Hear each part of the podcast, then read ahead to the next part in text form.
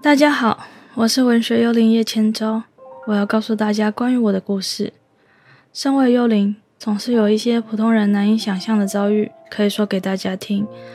那么，就从我死后遇到的第一个重大事件开始说起吧。用一个事实概括改变我幽灵生涯的事件，我必须告诉你们，《聊斋志异》里关于画皮这个故事，它是真的，画皮真的存在。那么，就让我从头告诉你们我和画皮的故事。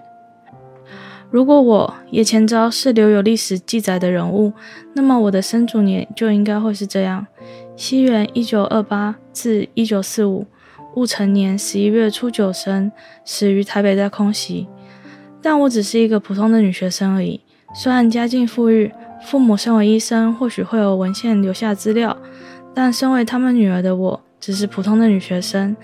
死在十七岁那年，西元一九四五年五月三十一日，台北大空袭。在那之后，我成为平凡无奇的幽灵。战争时期，黑白无常，人手吃紧。我在人世间多待了一段时间，和一起死掉的变成幽灵的同学，等待黑白无常将我们带到地府排队喝孟婆汤。但我还不太想转世投胎。我的父母，甚至爷爷奶奶、外公外婆都还在世。我是他们的长孙女，突然死掉，让他们非常伤心。我请其他幽灵前辈教我托梦，但是在梦里见到我的亲人们，反而哭得更凶了，这让我非常的烦恼。如果我可以活过来就好了。这当然是一种妄想，但是我非常非常努力的寻求方法。许多幽灵、妖魔鬼怪都知道我在探听这件事情。某一天，有一个狐狸半妖找上我，他叫。Kiriu Sendo，汉字写作雾生全都。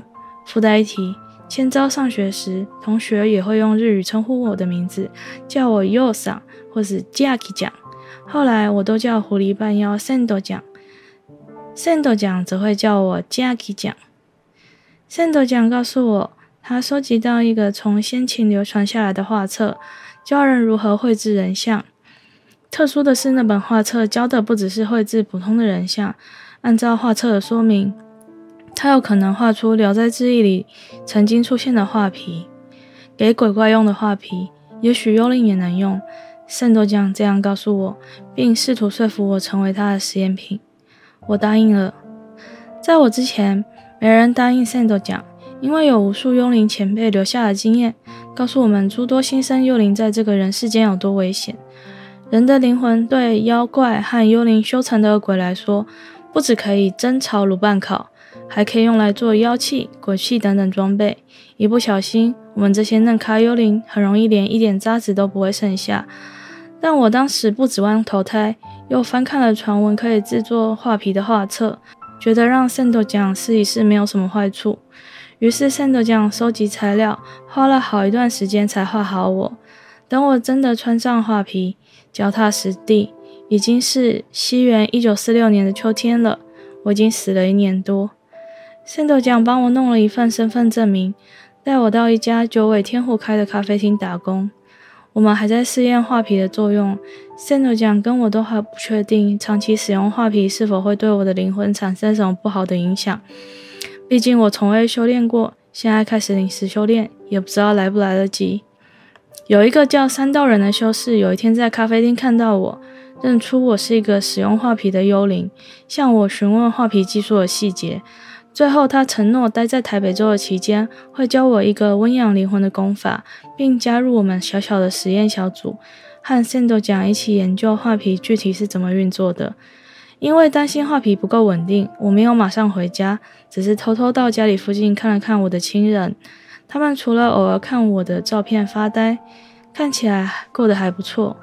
咖啡厅老板知道我的状况，叫我干脆点，回去找亲人，把当时匆忙死掉、来不及交代的后事一样一样说清楚。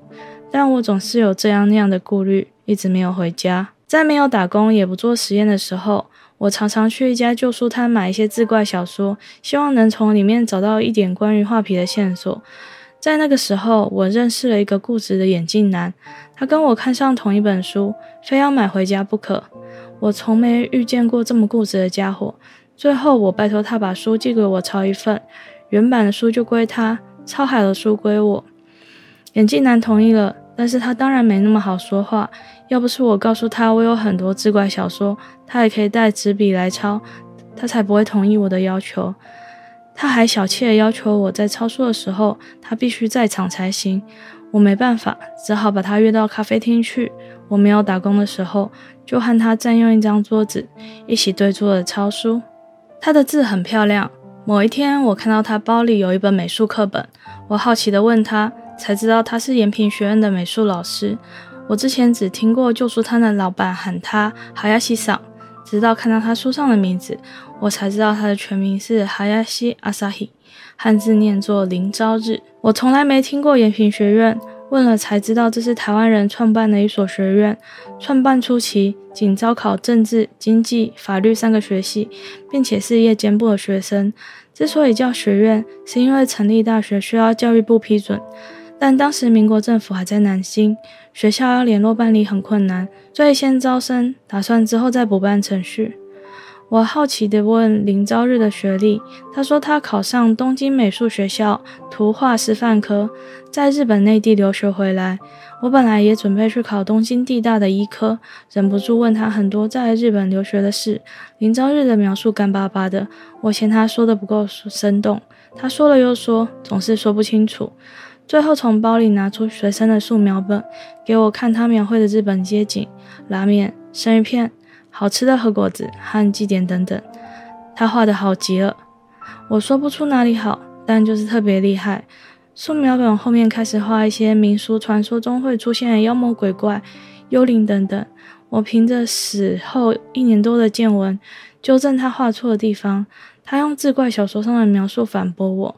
我一开始试着回想小说上的内容反驳他，但是成为幽灵以后。我的记忆力变得很差，我支支吾吾了半天也说不过他。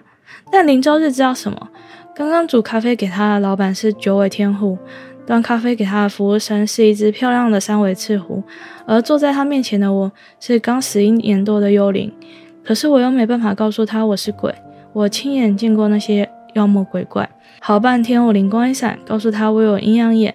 我看得见那些妖魔鬼怪，我不知道他是相信还是不相信，但他开始问我一堆问题，有些我能回答出来，有些我说不清楚。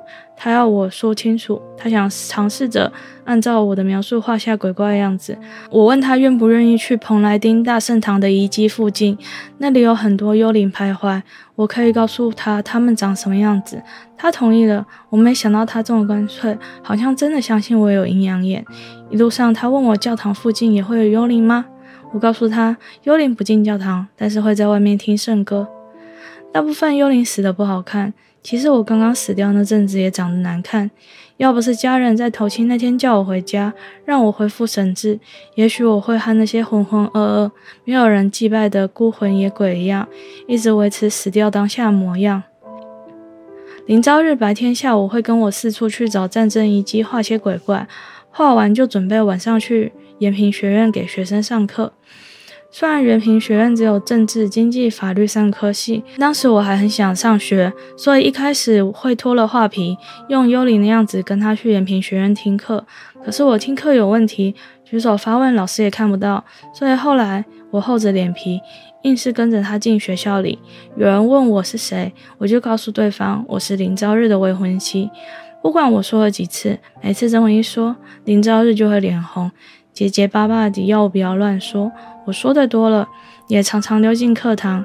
其他老师和一些学生都知道我是他的未婚妻。有些老师对我的存在睁一只眼闭一只眼，有些老师会叫我明年考试考进来再听课。我表面答应，但还是天天进教室里听想听的课。那老师问我怎么又来了，我就跟他说我在等您朝日下班，再让他送我回家。他们也拿我没办法。林朝日某一天听到我的说辞，真正开始要每天送我回家，我只能让他送我到咖啡厅，告诉他我家就在这附近。圣斗讲知道这件事，严肃地告诉我不要跟人类谈恋爱。咖啡厅老板在一旁说：“最近我天天跟林朝日混在一起，早就忘记人鬼殊途。”我被他们求得脸红，开始觉得不好意思，跟林朝日相处的感觉也怪怪的，但我又舍不得学校，而且反正。都已经丢脸了，为了一点面子，就不去上学也太亏了，所以还是天天跟着林朝日到处跑。学期间，我常常听学生们讨论国民政府的做派。国民政府的警察和民众相处得很不融洽，尤其是七月的布袋事件、九月的新义事件和十一月的园林血案都被频繁讨论。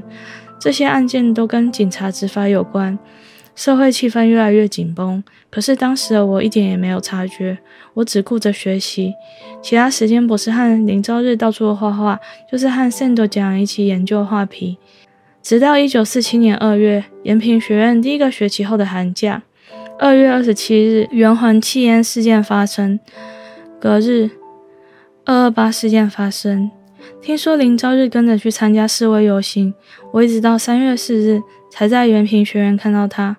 虽然延平学院放寒假，但是当时很多延平的学生和其他学校的学生有联络。三月四日那天。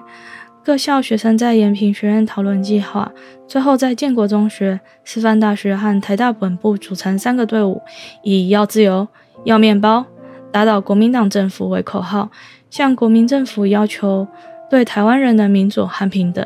我跟着林朝日一起帮忙学生组织示威游行，这是我第一次参加学运，即使身为幽灵，似乎也能感觉到热血沸腾，为了未来打拼、争取希望的感觉。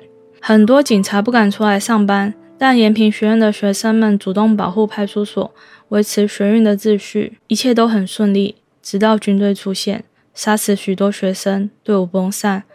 我和林朝日原本守在学校帮忙补给，听到队伍散了，有些守在学校的人待不住，冲出去想把受伤人带回来。我和学生们帮着包扎，把伤重的学生送回家。三月九日，军队进入延平学院，宣称学校藏有武器，包含手榴弹七十余枚，军用汽油五大桶和新华共和国旗帜。林朝日和其他学生掩护着受伤的学生，参与学运的女学生和我离开学校。在那之后，我再也没见到林朝日。我请咖啡店店长帮忙，他说他不能干涉人类的命运，也不准三斗奖帮我。三道人去年年底说要闭关，我根本不知道他在哪里，也没办法请他帮忙。